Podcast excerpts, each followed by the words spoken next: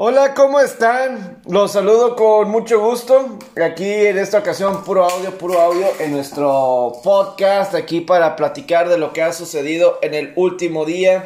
Y primero que nada, pues hay, hay muchos temas. Hay muchos temas que quiero aquí platicar con ustedes. Hoy voy a hablar un poco del lado del negocio. Eh, hay cuestiones de, de la industria de los deportes, lo voy a comentar más adelante porque pues sí hay varias noticias de, de lo que puede llegar a suceder en cuestión de televisión, de fútbol americano, grandes ligas, hay varias notas por, por ese lado.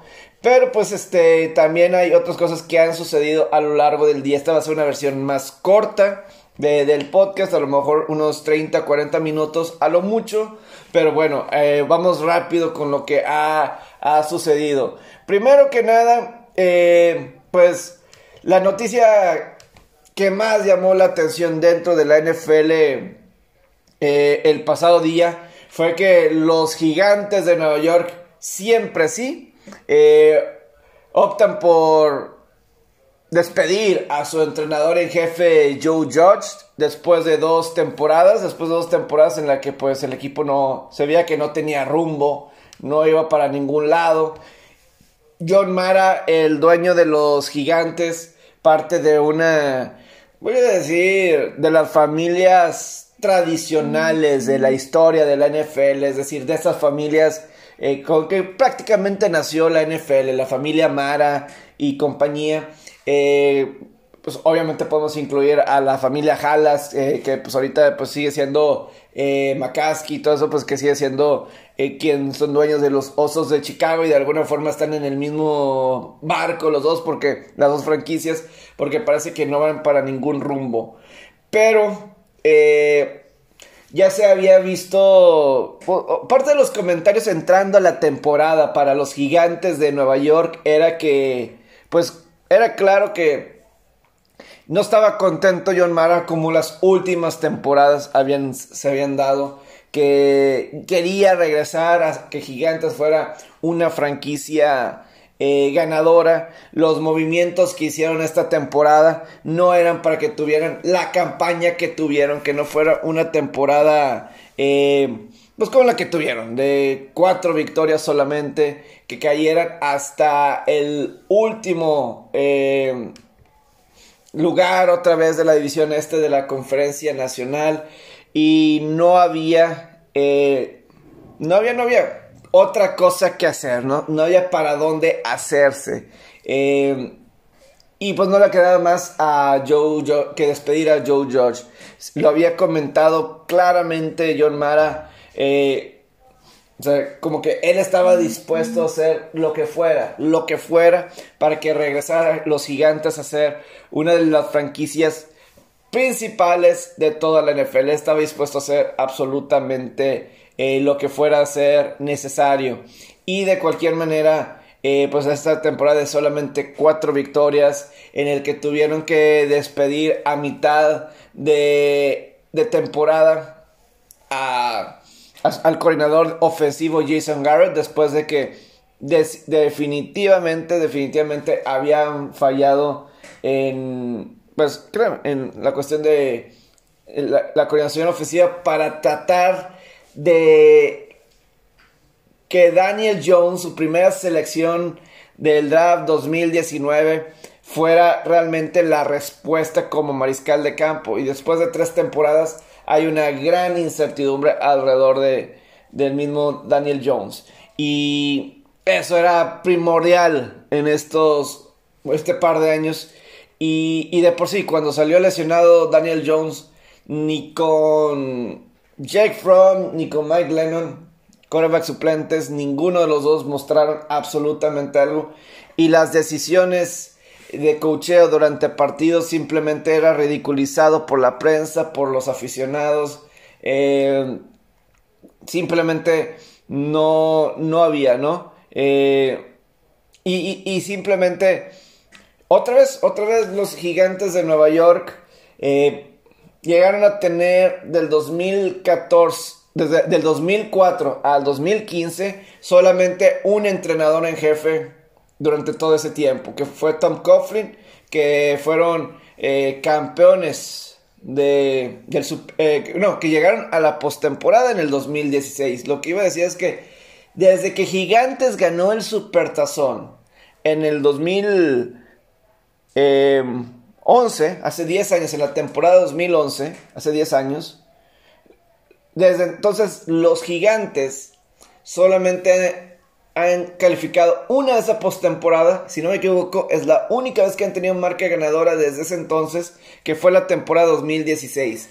Y desde entonces todas han sido temporadas perdedoras, nunca han estado por arriba de la marca de 500 los gigantes, cuando... Sí, nunca han estado arriba de la marca de 500 en estos del 2017 a la fecha, ni siquiera después de la semana 1, ni 1 0, no han estado arriba de la marca 500 y simplemente la ofensiva en dos años con George, George eh, no dejaba muchas opciones. 10 victorias, 23 derrotas. Eh, la peor ofensiva en puntos por juego, la peor ofensiva en eficiencia, en yardas por jugada, eh, porcentaje de series de touchdown, puntos por serie. Simplemente en dos temporadas no había mucho que ser. Y, y después de esa continuidad, consistencia con Tom Coughlin, lo deciden despedir eh, porque parecía que pues, sí era momento de hacer un cambio. Pero desde entonces no ha sido, ese no ha sido el resultado. Desde entonces, no, simplemente los gigantes, eh, pues Ben McAdoo estuvo dos años, incluyendo esa postemporada del 2016. Luego, eh, pues sucedió, sucedió, lo que decíamos, eh, lo despiden, viene Pat Shermer. Que había tenido ya una oportunidad con Cleveland, también son dos temporadas y para afuera, y pues aquí Joe Judge no quedaba de otra, y sobre todo creo que él mismo con las declaraciones y otras cuestiones no se dejaba muchas, muchas opciones, entonces eh, John Mara no le quedaba de otra, y y pues también termina despidiendo, bueno, están diciendo se retiró el gerente general Dave Gettleman, pero la verdad es que desde que él está como gerente general en el, equipo, eh, pues no ha logrado juntar obviamente una franquicia ganadora, ¿verdad? No ha logrado tener una franquicia ganadora. Y es desafortunado porque claramente los gigantes de Nueva York es una franquicia muy importante para la, liga. Digo, estamos hablando que la ciudad de Nueva York obviamente está en crisis como fútbol americano. Estamos hablando que, bueno, para empezar, los Jets y los Gigantes juegan en Nueva Jersey. Pero bueno, están ahí básicamente, nada más cruzan un puente y ya están en Nueva York. Pero bueno, e, el punto es de que los Jets no han estado en postemporada desde el 2010. Y estamos hablando que los gigantes solamente una vez, del 2012 para acá, solamente una vez han calificado a postemporada los gigantes. Y imagínate, tienes dos equipos Nueva York, dos equipos, y solamente una vez han podido calificar en una década. El fútbol y muchas veces ni siquiera han estado cerca las dos franquicias. Una vez los Jets en el 2015 con Ryan Fitzpatrick llegaron a tener una vez la oportunidad de calificar en el último juego de temporada regular y perdieron contra un equipo de Buffalo que pues no, no se le veía mucho con Rex Ryan y compañía. Eh, todavía faltaba un poco para que empezaran a ganar.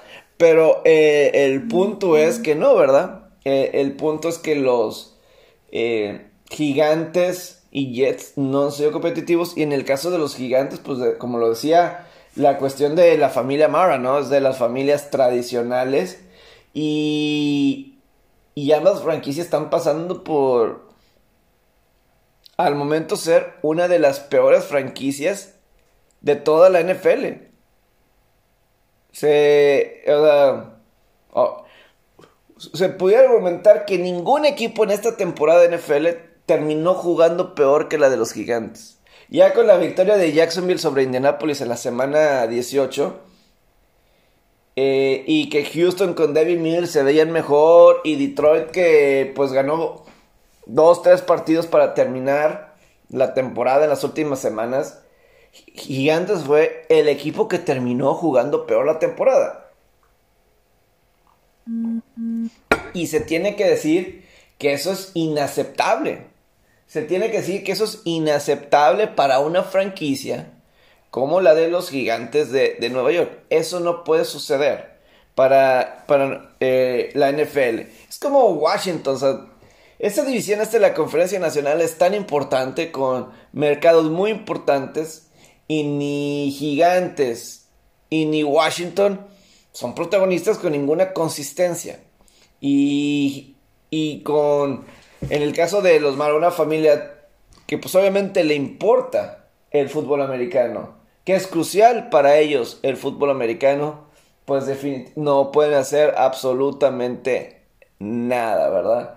Y pues ahí está el, resultado, em, que son tantas, tantas temporadas, digo, Joe Josh se une a todos estos discípulos de Bill Belichick que simplemente no pueden, no, no pueden establecerse como entrenadores en jefe. El mejor, al parecer, es Mike Brable, el de Titanes, y pasó por otros lados primero, pero de asistentes, eh, lo.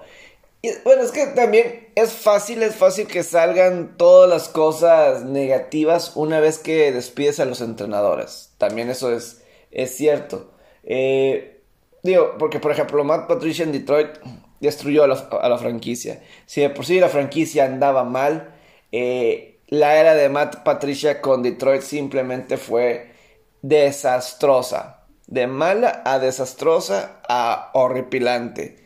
Y, y la terminó mandando al tubo, la verdad. Si somos sinceros, y hasta abajo terminaron mandando a esa franquicia de Detroit que por eso fue la campaña que tuvieron.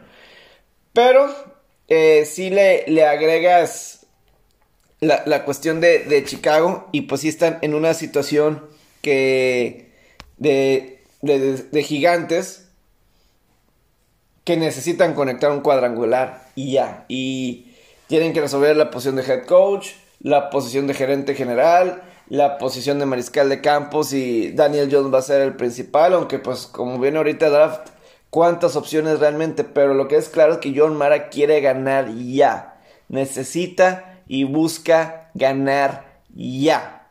Eso es lo, lo principal de, todo. Entonces, ahí está la, cuestión de, los gigantes que consiguen eh, despedir a su coach, primero Josina Anderson, que estaba en ESPN, pero creo que ahora, ahora está en CBS. Eh, había dicho el lunes, que ella había reportado que iba a sobrevivir Joe George y la prensa y la gente, los aficionados no lo podían creer que Joe George iba a ser y se iba a quedar una temporada más y pues bueno, eh, luego se dio a conocer ese mismo lunes en la tarde, en la tarde noche, que iba a tener una junta. Eh, Joe George con la gerencia. Y de ahí en adelante, eh, pues ya para el martes en la tarde se dio oficial la salida de, de George como entrenador en jefe. Entonces así termina la era de los gigantes de Nueva York con Joe George. Y pues vamos a ver qué es lo que depara a esta franquicia de la, de la NFL. Y es que lo que decía de los discípulos, tanto de Bill Belichick, pues lo mismo puede aplicar para Brian Flores, porque en este último día, cada vez más, eh, es muy notorio, es muy notorio eh, lo que causó el despido de, Flores, de los delfines de, Miami. Lo, digo porque es claro que el principal problema es Tua Tagovailoa, el mariscal de campo. Creo que lo mencioné un poquito ayer martes en mi Facebook Live. Lo vuelvo a mencionar ahorita. Lo, comento porque eh, en el caso de, Tua, eh, era claro que el mismo Brian Flores, pues como que nunca tuvo esa conexión, ¿verdad? con Brian Flores. Ni Tua ni Brian Flores tuvieron esa conexión desde un inicio. Eh, y Chris Greer, el gerente general, pues no, no estaba como de acuerdo. Eh, no estaban en la misma sintonía el gerente general y el head coach sobre Tua Tagovailoa. Y voy a decir, pues, bueno, primero voy a decir todo lo que se comenta así a su alrededor. Al parecer, Tua y Flores no, se llevaban bien. Hubo veces que hasta que discutían, eh, al medio tiempo discutían. Eh, obviamente Tua parecía que no se llevaba bien con Flores, no, no tenía eh, una buena relación. Que una vez le llegó a decir Tua a Brian Flores, no puedes tratar así a las personas, ¿verdad? Entonces, pues eso no era... como que esas discusiones estaban cuando estaban perdiendo y cuando eh, tuvieron siete derrotas de forma consecutiva los delfines alrededor de, ese tiempo. Yo lo que puedo decir es que, pues cuando está perdiendo, claramente, pues es cuando van a haber discusiones, etcétera, ¿verdad? Es cuando más van a salir este tipo de, discusiones. Y, cuando vemos lo alrededor de, la cuestión de, de Tua y de Brian Flores es que ha, sido un problema. Em, lo comentaba ayer, ¿no? Así si nos vamos por partes con la cuestión de Tua y de Brian Flores, es que desde que fue el draft del 2020 que salió Tua, se puede argumentar que Flores como que nunca quería Tua. Estaba la decisión de Tua o Justin Herbert. Miami se fue por Tua. Vemos cargadores con Justin Herbert y se ve muy diferente la situación. Como Tua no ha sido un mal mariscal de campo, simplemente Herbert es mucho mejor. Porque hay que ser honestos. Tua Tagovailoa no es un mal mariscal de campo. Demostró que con una buena defensiva estás en el juego con, con Tua, puedes ganar con Tua. Eso es algo que se ha manejado y, creo que está bastante claro que eso, o sea, que con Tua puedes tener éxito, ¿verdad? Mínimo ganar juegos. Y digo, a final de cuentas, Brian Flores en seis partidos contra Patriotas tuvo récord de cuatro victorias y dos derrotas yo creo que bastante, bastante bien, ¿no? Es, en, e, en, ese sentido, ¿no? En cuestión de, de, Flores. Y lo que ya había comentado eh, sobre lo de Ryan Fitzpatrick, ¿verdad? El caso de, de Ryan Fitzpatrick, el coreback, que en, el, en la temporada novato lo suplen. No, alguien, alguien forza a Brian Flores a quitar a Ryan Fitzpatrick cuando los tenía con récord de 5 victorias, 3 derrotas, en posición para buscar calificar a postemporada del año pasado. Sacan a, Tua, sacan a Fitzpatrick para meter a Tua Tago Bailoa. Y yo creo que es la razón principal que Miami no calificó a los playoffs en el 2020. Eh, los partidos, esa dinámica que después que entra Tua, lo sacas eh, medio partido para Fitzpatrick para tratar de rescatar juegos. Y pues fue una dinámica que se tardaron un poquito a ver cómo. Y yo creo que eso fue lo que costó que calificaran a, a la postemporada, en mi, en mi punto de vista, ¿no? Entonces, pues sí, tienes todos estos factores con, con Flores que que por ahí veía una declaración de Kenny Stills que no estaba de acuerdo. Y pues bueno, Kenny Stills no funcionó con Miami, pero Jalen Waddle sí funcionó con Miami. O sea, Kenny Stills no es la persona para hablar en contra de Brian Flores porque los receptores sí funcionaban. Jalen Waddle, Davante Parker sí funcionaban con Miami. Entonces él no puede decir absolutamente nada. No es una referencia acertada, creo yo, eh, para eh, valiosa creo yo, en mi opinión. Eh, pero bueno, ahí es toda esta cuestión de Tua con Brian Flores que como que mucho está saliendo a la luz. Entonces es claro que Miami va a tener que buscar a un, a un coach que esté de acuerdo, que le vea el potencial realmente a, a Tua Togo Bailoa. Pues vamos a ver qué más pasa, a quién selecciona Miami para que Tua sea su coreback principal, si es el, el rumbo. Yo al momento de Tua creo que puede ser un buen mariscal de campo. Pero hasta cuál es ese tope, todavía yo estoy indeciso si, si realmente puede ser el Korak franquicia de los Delfines de Miami. Digo, de alguna forma le pudo, pudo lograr que Jalen Waddle en su temporada de novato pudiera, pudiera tener más de 100 recepciones. Entonces, a lo mejor hay, algo con que trabajar, o sea, hay con que maniobrar ahí con, con Tua. Pero tienen que encontrar a alguien que crea en Tua. Brian Flores no. Entonces, eh, Miami se va por el gerente y por el coreback.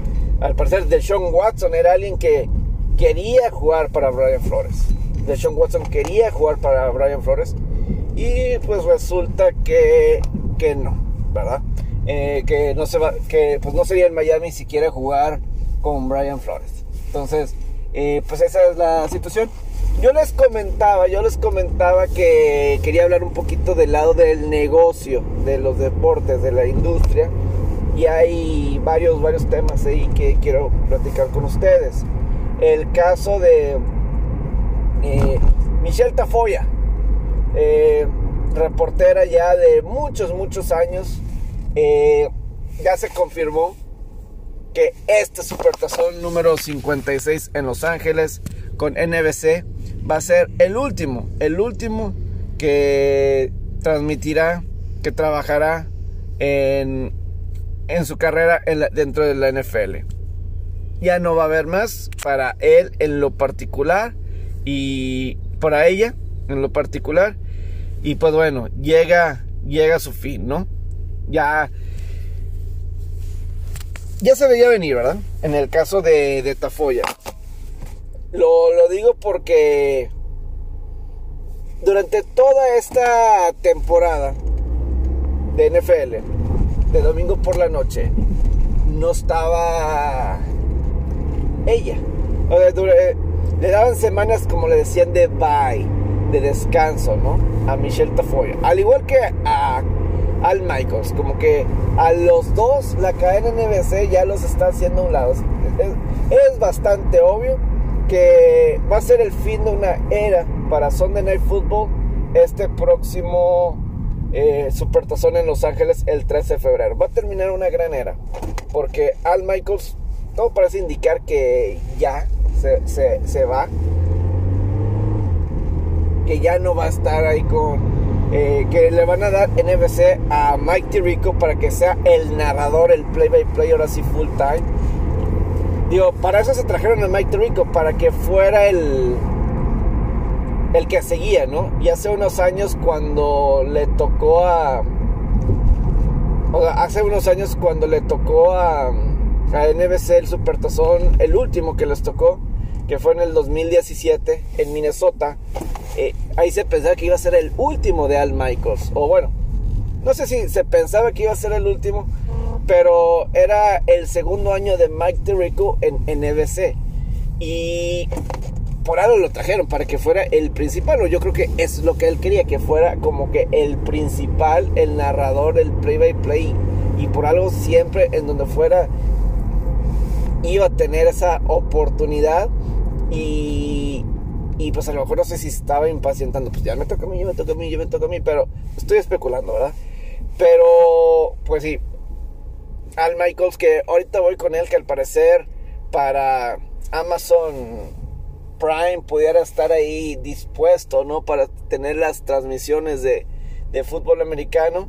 Pero en el caso de Michelle Tafoya, pues ya dio declaraciones, ya dio comentarios en el que pues sí, ya, ya, agradeció, agradeció y dentro de sus declaraciones dice, hay gente que dice que, que está loca, que al dejar uno de los puestos más importantes, más codiciados de la industria de los deportes, ¿no? El estar en el Sunday Night Football, obviamente pues en la tradición, en el, estos juegos de, de domingo por la noche, el estelar del domingo por la noche, con un equipo que pues era muy bueno, con Chris Collinsworth, con Al Michaels y pues en una posición tan visible que es Sunday Night Football. La verdad es que cuando fue el partido de Washington en contra de Dallas, fue el partido número 300 en horario estelar que llegó a transmitir Michelle Tafoya en su carrera. Número 300, récord, récord, la casó Michelle Tafoya. Porque la verdad Michelle Tafoya, muy buena reportera. La verdad, muy buena reportera de campo. Unos dirían que a lo mejor no es algo que te fijes mucho quién es la, la, reportera, ¿verdad? No es algo que, que te fijes, algo que te des cuenta. Y, y pues bueno, pero es alguien, con una mujer con mucha seguridad, que tiene 56 años y se ve claramente que se cuida. Y, y, pues sabía de muchas cosas. donde brillaba era a veces cuando tenía que explicar la lesión de un jugador, ¿verdad?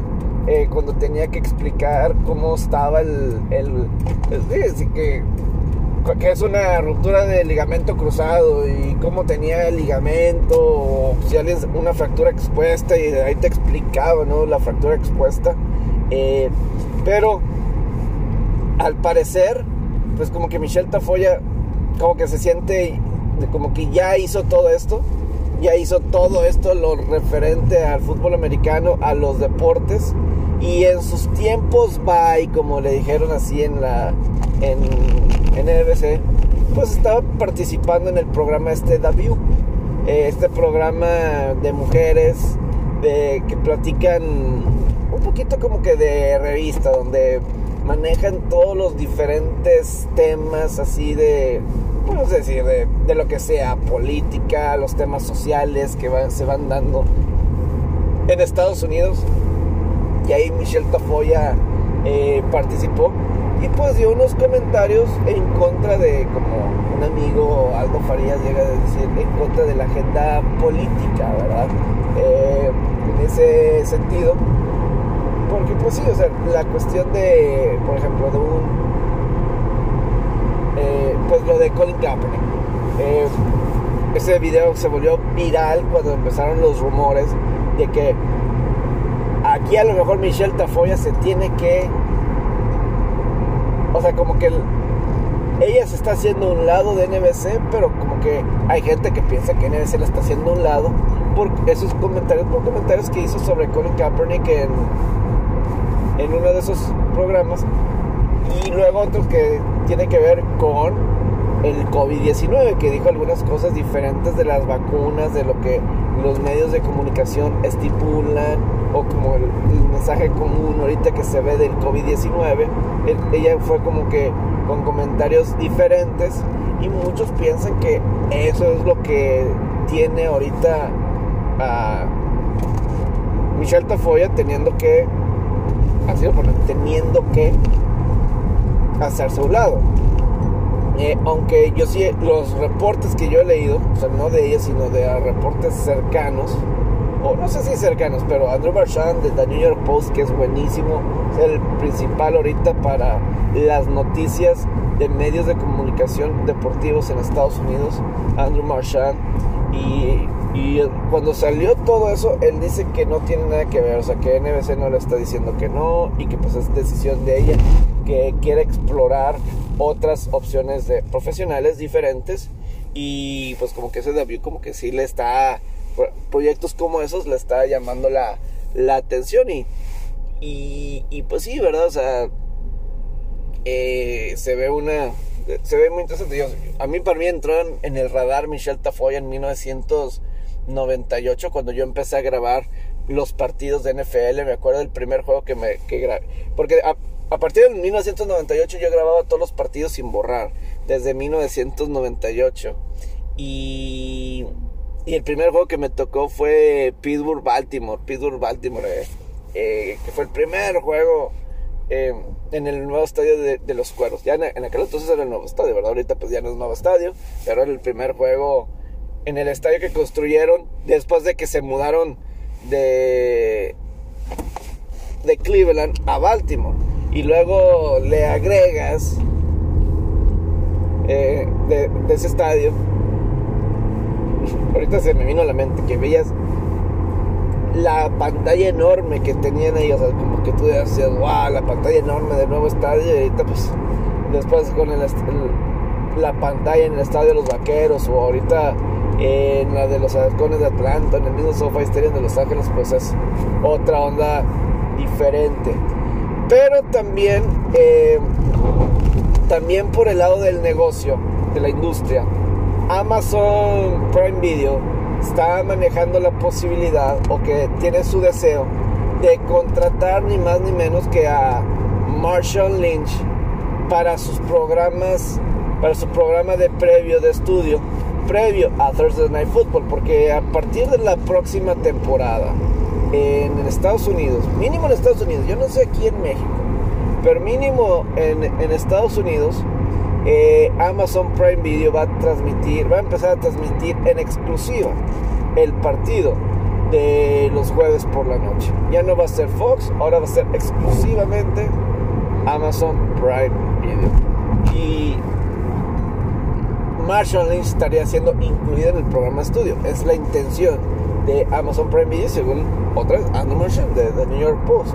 Y obviamente es una personalidad Marshall Lynch que queda muy bien y es pensar outside the box. Y a lo mejor ellos estarían arriesgándose y no les importaría el que de repente pudiera decir fuck you al aire o fuck o, o sea, palabras así que...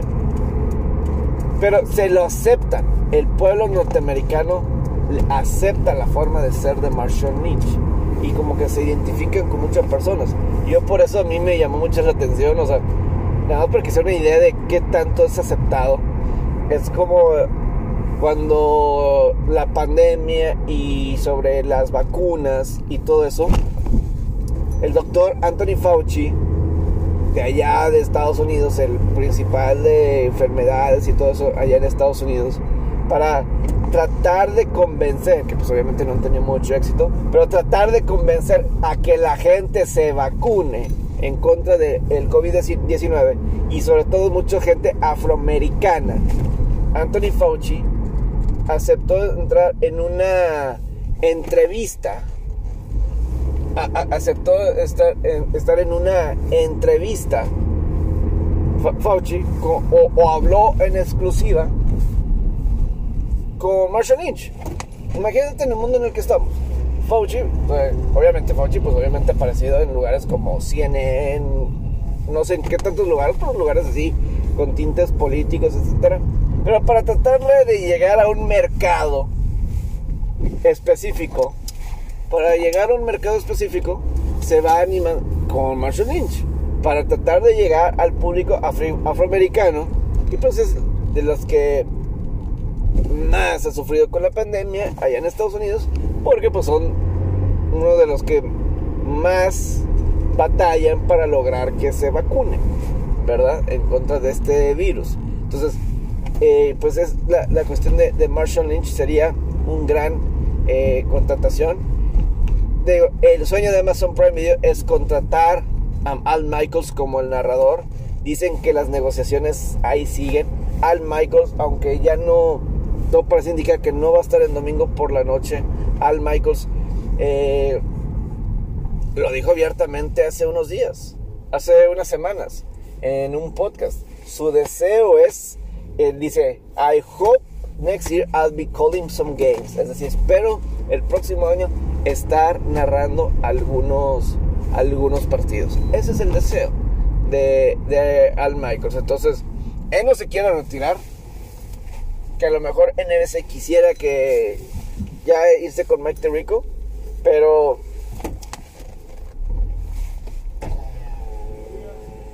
Bueno, molestar, jefe? Ninguno. Aquí estoy entrando al estacionamiento, por eso hice una pequeña pausa. Pero sí, Al Michaels, él lo que quiere seguir transmitiendo. Y por eso está la cuestión de Amazon Prime Video. Y que a lo mejor su Amazon está buscando conseguir, no sé, a lo mejor a Troy Aikman. Está buscando conseguir a, no sé, a, ¿quién te digo? Chris Collinsworth. Pudiera ser ahí como otra mancuerna. Yo no sé si pudieran lograr, por ejemplo, en el caso de Troy Aikman, que se quede en Fox, pero al mismo tiempo esté en Amazon Prime que esté en los, en los dos, jueves y, y lunes y domingo. No sé si esté dispuesto a trabajar dos partidos a la semana. Eh, o no sé quién otros pudieran estar interesados, pero eh, como que es la, la intención, ¿verdad? Ahí de, Amazon Prime Video para el, yo no sé si vaya a ser ¿qué, cuál es el plan aquí en México si sigue siendo Fox pero aquí los juegos de jueves por la noche pero sí la, la intención sigue siendo eh, pero ya en Estados Unidos la única forma va a ser por Amazon Prime en exclusiva no va a ser por eh,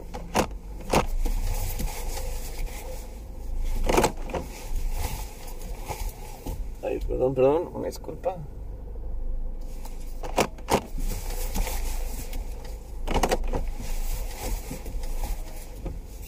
No, no va a ser por por Fox, por porque ahorita era los juegos por la noche, era por Fox, era por NFL Network y, y Amazon Prime. Ahora ser exclusivamente por Amazon Prime. Es que Amazon quiere entrar en la industria del deporte. Ellos quieren estar transmitiendo deportes.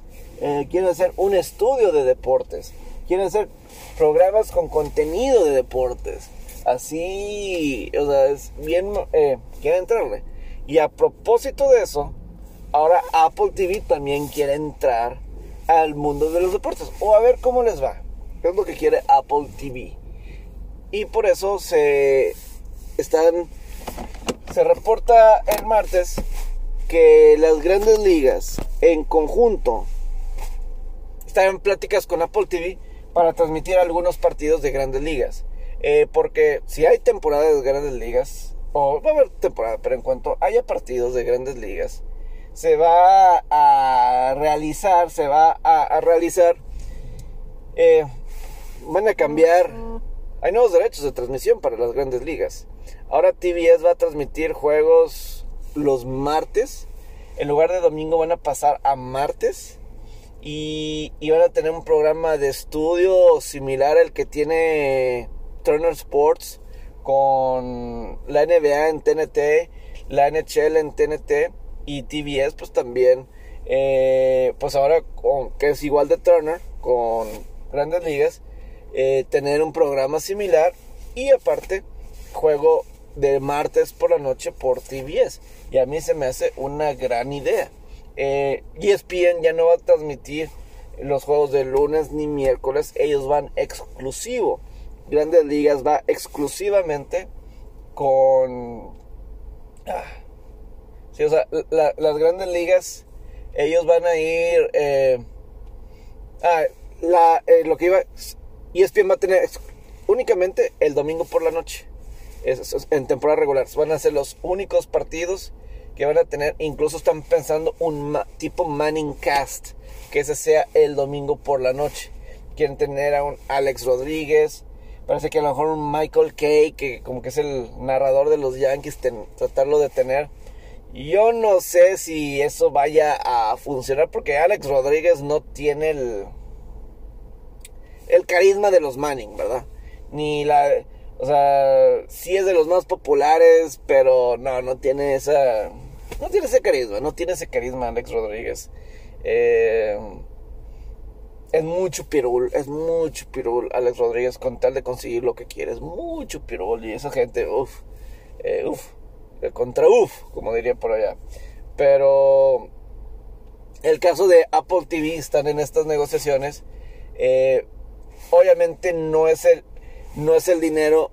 O sea, un partido de temporada regular de NFL a un partido de temporada de grandes ligas, pues no es el mismo interés simplemente por la cantidad de juegos que hay.